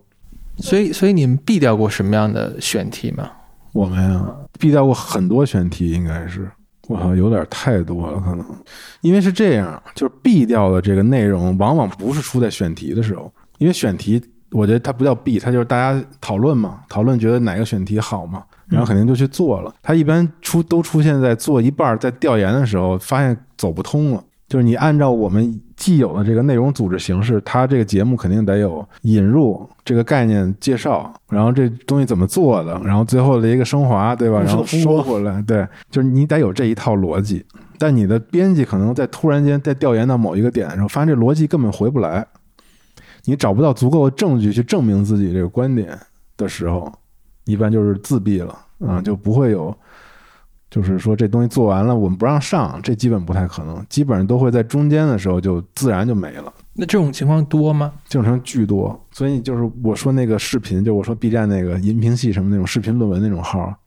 就这个号的做起来的风险就是说，你永远要时刻去面面对这种折损，就是可能一个你们定好了非常好的选题，我们觉得做完了肯定有量，但是为了保证这个内容的质量，我们做到一半的时候，发现这个进行不下去了。这个时候你只能果断放弃，但是你会发现你已经耗了两个礼拜的时间了。但这种没办法，因为这种视频论文的东西就是这样的。就你想做一个特别完美的东西的时候，你只能面临这样的风险。就因为我自己也做视频嘛，然后我们的选题其实也都是那种说好听点曲高和寡，说不好听点就或者说直说，其实就是做那些就特特别特别犄角旮旯但，实际上没什么看人看的东西，成本特别高，成本巨高。对对对然，后你要调查，你做研究，再做剪辑，而且对对对不能错，关键是没错，因为你讲那个东西，绝不能错。对看的人他懂，对，他特别容易你错你就完了。错就完了。对，嗯这种东西的成本其实挺高的。就像我们就我们这种不挣钱的小团队，就自己做着玩儿，我们都要千思苦想很久。比如我们做一个系列，要提前半年想，对说这东西要不要做，就做这个行不行，能不能做出来。但你作为一个商业公司，你要有养活团队的压力，你却愿意招这么一个人来做一个，我猜你们之前可能也没想过要做这个话题，因为他有人了才有人能聊了才做这个话题，然后投这么多精力做，而且视频又是个重团队的事情，肯定有后期有剪辑去帮他弄。动画还有。对啊，那你是怎么下决心投入这个资源，让他去做这个事儿呢？因为我是这么想的，其实之前我们做的一些业务，都是我们觉得绝佳的好东西，但是市场里没有人做，就是因为这个东西可能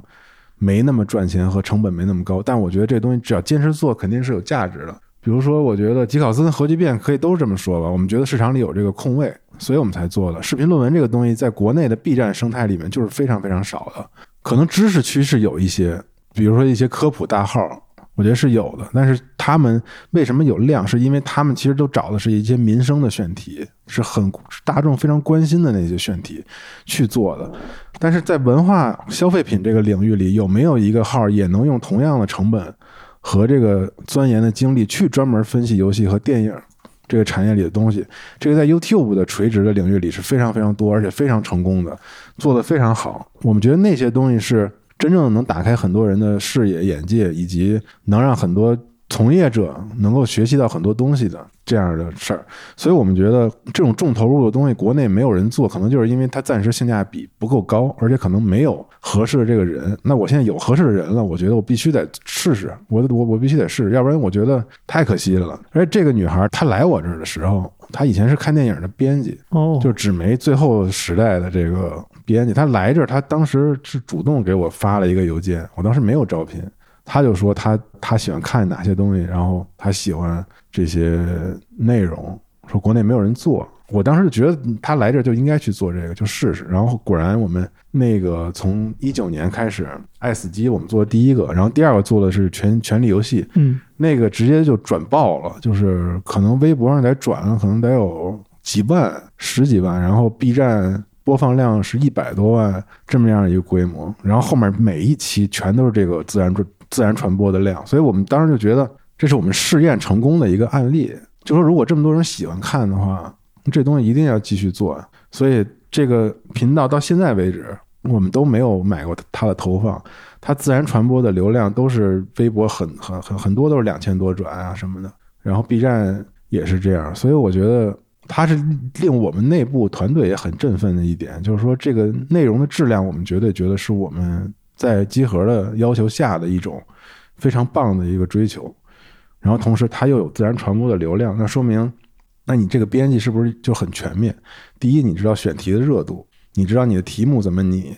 然后同时你知道你的内容传播点它的共鸣点在哪儿，而且你知道这个节奏怎么去做，能让人看完。因为这几点如果哪一点做不好的话，你都造造成不了非常好的传播，对吧？你光有一个标题是不够的。所以我觉得，既然有这样的人，有这样的编辑，那我们一定要做给他做投入，让他试一试，至少在这里面。但现在的问题就是说，我们试验了，但商业化道路我们必须要自己探索，因为 B 站商业化它没有那么的，是这个就不是集合的问题了，可能。就他他他可能养不了这个团队，因为这团队挺贵的，嗯嗯，所以我们现在也在探索，就是说这样的东西应该去怎么去在现在这个市场里面让它持续下去。因为我觉得从这个频道整整体的评评论和内容来说的话，我觉得是非常非常好的一个状态。那我觉得至少是不是这个例子可以说明一点，就是我们常见叙事的错误，就是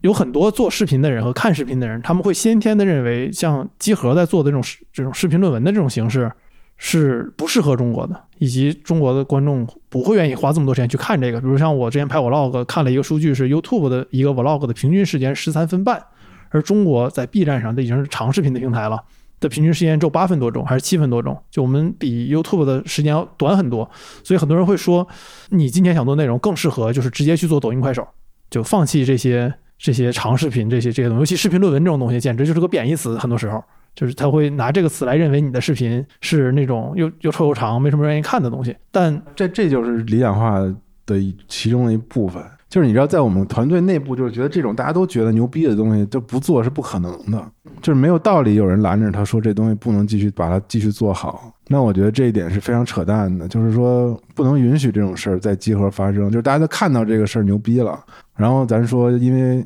暂时不赚钱，先砍了吧，我觉得不行，至少得试试，对，至少得试一试。就这个可能是不是也是集合和其他的一些这些同样内容取向的社区或者说媒体不一样的地方呢？那不知道，没在人家干过。对，但我们作为观众能感觉到，就是有些东西你一看就知道是集合做的，比如说像是那个，我把这个链接放到 show notes 里面，有个叫《都在酒里》的那个都在酒里，对拍精酿纪录片儿，对，就那个从美国拍回到国内，就是讲精酿是怎么回事儿的。对那个片子我非常非常喜欢，然后当时我给我父亲啊什么家人都看，就是我那是个非常好的片子，你甚至很难想象到这是一个做游戏的媒体做出来的片子，而因为做酒的媒体从来就没有做过那么好的关于酒的纪录片。但像那种片子，如果说不是你们做，其他人做，肯定上来想的是直接测评酒，我喝一百瓶酒，看哪瓶酒最好，然后拍个一分钟的视频，然后放到抖音、快手上。对，但那个是我们也就是，对你这么一说，可能我们有这特点吧。对啊就是团队 DNA 里，就是如果你有一个好项目，你特别愿意做，那公司一定会把成本出了。然后那个那个，我们当时因为没有跟任何平台签合作嘛，那 B 站其实后来看了我们第一季之后，想采购第二季来着，但是因为疫情来了，我们没法出去拍了。哦，你们打算拍第二季是吗？这二零年就打算拍了，那时候打算去欧洲，就拍另外一条线。然后没成嘛。一其实当时什么都没有，我们就自自掏腰包去去把这个成本出了。然后后来是我们是靠着卖合作啤酒和卖衣服，然后把这个成本收回来了。但是没赚钱啊。但是至少你看我的业务模式里，我是可以让这个东西能够 这成本可以被 cover 掉。啊，是可以 cover 掉，所以这是一个良性的一个事儿。只要这东西不给我赔钱，我觉得它是可以做的。那现在集合的视频总体来说都是不给你赔钱的状态吗？赔呀、就是这个这个频道就是还赔呢。哦，然后你们也在发愁怎么做商业化。对，所以但是我觉得我们因为也是空间比较多嘛，对吧？就是我们有自己的品牌，其实今年也做了合作，那肯定会帮他们承担一部分费用，做了一些 T 恤之类的啊。然后同时他们未来可能会做一些 J Pass 里的专门的付费内容。那其实这样的话，就是我觉得可以逐步的去去消弭掉这个成本的这个窟窿。我如果我们走不了 B 站的商业化，那我们走自己社区的这个，那岂不是更好吗？所以我觉得有 APP 和有我们其他的业务组织一起做的话，它的灵活性还是要稍微高一些。至少我们有胆量去尝试这些这些新的项目。所以付费内容，你感觉会影响它的传播吗？或者是付费内容一定会影响传播的，那也得做，要不然没钱呀、哎，我我好奇一个事情，就是你是少数的同时做多种不同媒介的人，就音频、文字和视频。因为我好奇，在你的视角中，就是如果集合做一个内容，不同媒介的区别在哪里呢？就是就同一个选题来看，区别是在这儿，我们是这么定义这个内容的，就是电台内容在集合里，它是最重要的这个，你可以说是地基层吧，就是我们会让视频成为我们的外延层。视频主要的功能并不是在集合的社区里实现，它主要的功能是在外部，比如说在 B 站、在微博，让更多人了解集合做内容的这个状态和样子，因为这是大家最接受的一种媒体形式。如果你对我们感兴趣的话，对我们的人感兴趣，或者对这个内容感兴趣，我们都会尽力的把它引向集合这个地儿。就是说，你如果还想了解更多，那你应该听一听电台，因为电台才是实现转化和粘性最重要的工具。视频不行，视频的那个转化效率和整体跟电台比太低了。就是你做了可能十万个量，你不如电台这一万播放转化和那个触达要好。你在最后你你发现你你在两个地儿做广告，你会发现电台这个广告的那个，比如付费，要比那个要好太多了。就根本不是一个量级的。你别看那个数很高，但是你要真正你想落点那种消费的转化或者内容消费的转化是是很难的。但电台是绝对可以的，因为电台就是只要你内容做得好，这些客群他是愿意去买单的。但是在今天，我觉得大部分品牌主是不是还没意识到这一点？尤其在中国，是是是是因为我有一个朋友，就是没错，他做前行期那个节目的，然后他有自己的视频号，然后当时我我去年正好跟他出去的时候，他接了一个商单，然后就投的他视频，然后当时我问他的问题就是，你很明显对于你这样的人来说，投你的音频的性价比较高的多得多。这个为什么这个品牌也是个初创品牌，烧钱的呢，就他愿意花钱做你的视频，而放弃你的音频呢？明明你音频的转化率肯定是更高的，就是品牌不知道。你你们怎么教育品牌这个事儿啊？很难啊，就是很难。但是我觉得明年得得好好弄弄，因为其实国外有很多案例，就是精准的触达，但是而且客户我觉得诉求不一样，就视频它肯定得投，但是电台投放的这个逻辑可能跟视频不一样。就是你视频可能是那个某一个产品和和什么东西的一个投放，但是我觉得电台更多的是品牌的，嗯，品牌的，然后或者是甚至招聘的，因为国外很多电台是的，品牌电台是是用来去传达公司企业文化的，或者开发项的、业内项的等等吧，这些我觉得是电台更重要的这个投放的这个目标，而且是精更精准的。如果你的这个东西要面向更精准人投放的话，那那那我觉得选电台是很好的。但是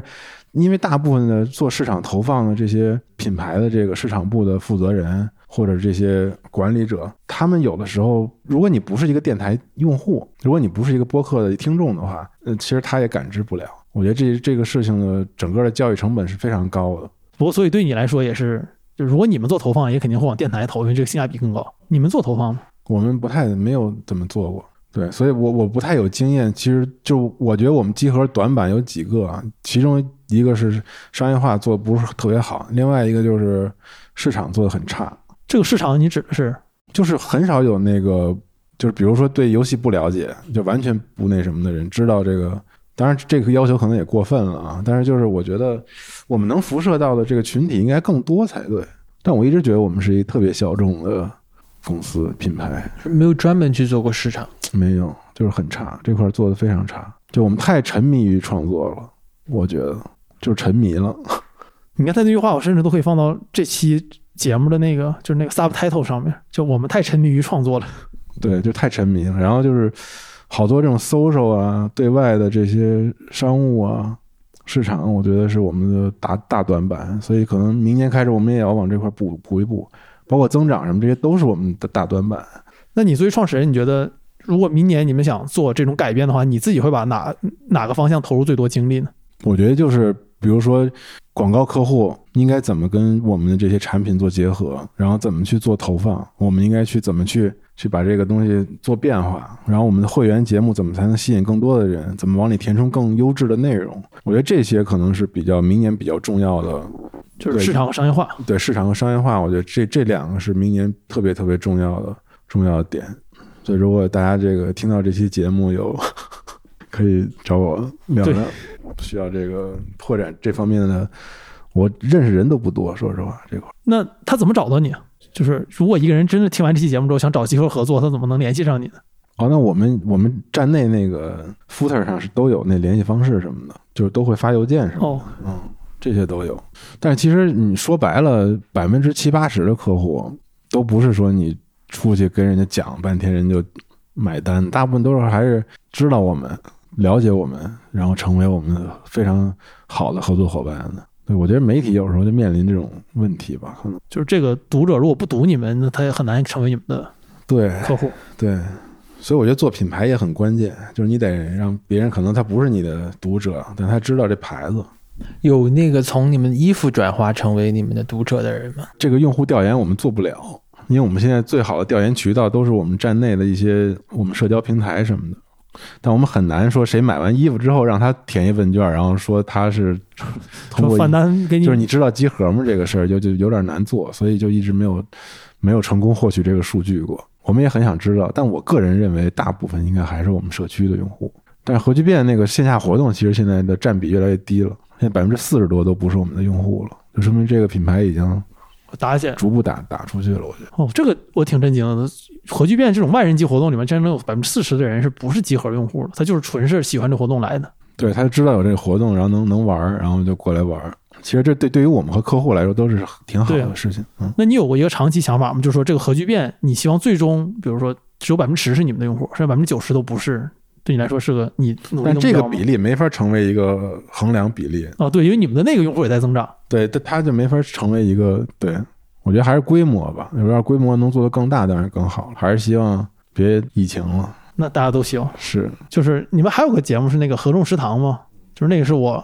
少数我不可能看的集合节目，嗯，因为我拒绝做饭这个事儿。但那个是我们对，但是那时候你们特别火的一个节目，特别火，而且那个节目还真的拓展了好多新用户。那个是令我完全他妈的完全不知道为什么的一个。是就我有一个朋友完全不玩游戏，对，他说他看集合，我说你看啥呀？不玩游戏？他说做饭。对我们我都我们核聚变那个碰上好多那个来核聚变的，说你不是做饭那个吗？你不是那做做方便面那个吗？就是就是好多都是就把你放到老饭骨那分类里了。对，就就都通过这个节目知道我们的新用户还挺多的。我也当时挺纳闷儿的，但这个都是那时候的一些尝试吧，我觉得都还挺成功的。反正说大家爱看，反正爱看，打算继续加大投入吗？对这儿？没有加大投入，就是反正现在就是让它维持更新，大家爱看嘛，其实就是图一乐。现在都不好过，乐呵乐呵呗。所以你会担心，就是这种用户涌进来之后，集合的用户没有那么那么聚焦，没有那么纯粹。对，没有那么纯粹，包括可能在做商业化上面，可能就如果说不一定是一五年、一四年时候的集合，有可能，因为那个时候我们还没有说这么泛化去聊一些文化类的内容。但现在的集合其实很多就是你你刚才说，可能他不是那种特别硬核的玩家，但是他知道那游戏，他也对游戏有感知。很多这些人他也是我们深度的用户，所以我的我觉得现在我不担心这些事儿，对，就是都还好。就他他喜欢我们的人呢，我觉得挺好的。因为看这个节目，毕竟他可能是冲人来的，对吧？他觉得你说话有意思什么的，那也行啊。因为我们这电台节目你也可以听啊，对吧？老哥个个都有意思。对，一帮挺贫的聊天的那种。那你假设现在问你，二零三二年你希望集合是什么样？你有想过吗？现在？啊，有哇，二零三二年，我以为二零二三年呢。二零三二年，对，那没有没有没有我从来不不会想那么远的。你们计划最多最远做多就一？两年吧，一两年是吧嗯最现实就是做一年，然后最多也就两年，从来不会弄那种什么五年的，因为我觉得那挺扯淡的。说实话，那种五年计划，而且我们可能也没有那么大格局，做不了那么大的那么大的那个计划。你们像比如说做视频节目什么的，最多一个制作周期会多久？最多的制作周期是两个月。两个月一期。嗯，会考虑做大的系列吗？视频吗？嗯，视频暂时没有做大的系列的打算，可能还是就是把这个频道想想做好。然后大的系列就是比如说那个都在酒里那种，像纪录片形式的，我们是很想拍的。然后但是现在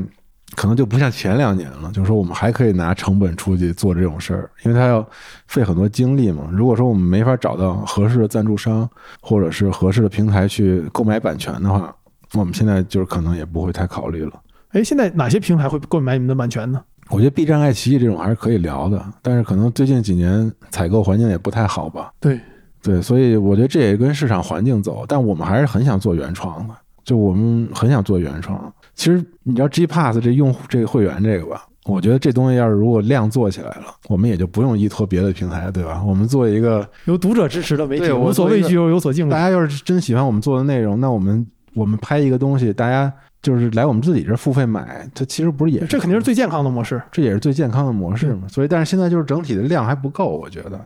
现在做这么大的这个投入，到时候可能还是会亏。所以我在想，可能状态最好的时候，应该还是做自制，因为就是团队也想做创作，还是想做原创的东西。相比接客户的这些单啊之类的来说，肯定最最想的还是说做自己的这个内容。对，任何一个创作者都肯定愿意做原创的内容。因因为我自己是个设计师嘛，我知道那个火花出现的时候，那个兴奋和那个那个愉悦是你要你要要要给到我们自己编辑的一样的。就是如果他们能时刻感受到这个，那他就能做出好东西，他们自己都能找到自己的。我现在不太管内容了，对不起，我现在不太管了。那感谢大家收听本期的晚点聊。那谢谢谢谢谢谢谢各位，谢谢赵夏做客我们的节目。那我觉得以后我们肯定还会想请你聊很多别的话题。那如果大家喜欢的话，本期提到的所有东西都已经在 show notes 里面了。然后，但有一些可能你需要买一个高贵的 G Pass 才能才能看。谢谢谢谢。你可以支持一下集合，帮助集合成为一个由读者支持的媒体，做一些原创的内容。好，然后如果有品牌主想投播客的话，也可以考虑找集合，也可以考虑找晚点聊。哇，太商业太好了，嗯晚点聊还没接着过。嗯，好，那我们下期再见，各位，拜拜拜拜拜。